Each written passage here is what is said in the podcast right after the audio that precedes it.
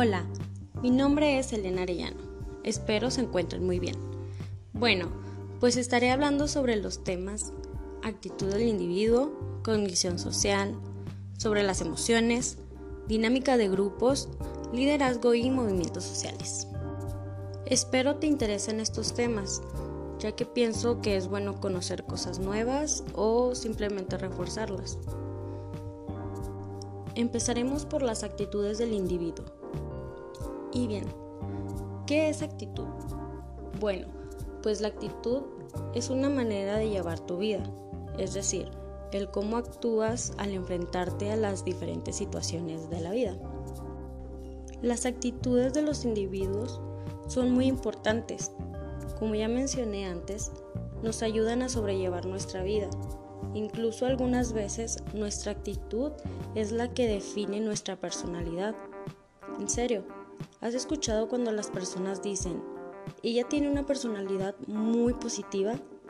Sí, la gente suele confundir actitud con personalidad, pero no tiene nada de malo. La actitud puede ser buena o mala, depende de cómo la quieras usar. Muy bien, continúo con el tema de cognición social. La cognición social nos ayuda a reconocer a través de nuestras experiencias.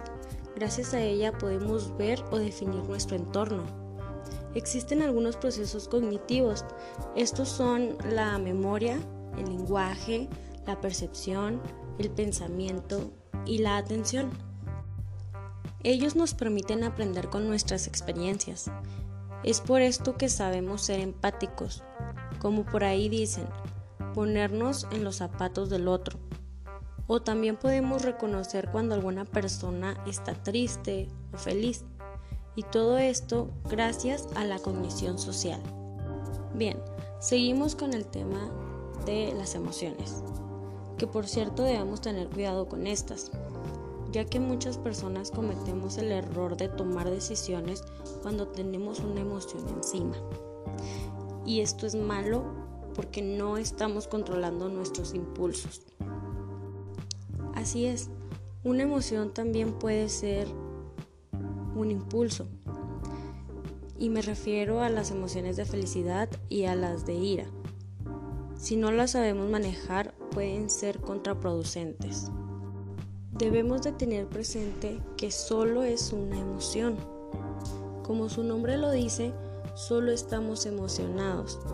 Y esto es momentáneo o pasajero, por así decirlo.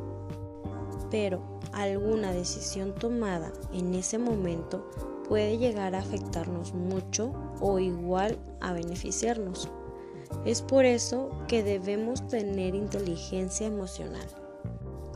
Entonces, seguiremos con el tema de las dinámicas de grupos.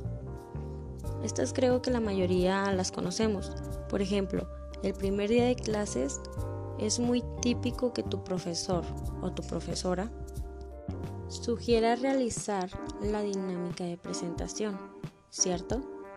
Bueno, esto es para que la interacción en los individuos se vaya dando. Hay diferentes grupos sociales y cada uno realiza las dinámicas que les parezcan divertidas para su interacción. Es interesante, ¿verdad? Prosigamos con el tema del liderazgo. Bueno, el liderazgo es un conjunto de habilidades que tiene una persona para influir, motivar, organizar y realizar actividades para llegar a un objetivo o una meta. Estos incluyen a un grupo social. En fin, espero estos temas les ayuden para su crecimiento personal. Son muy importantes. Nos ayudan a conocer más la sociedad y la interacción que tenemos con ella. Muchas gracias por escucharme y que estén bien.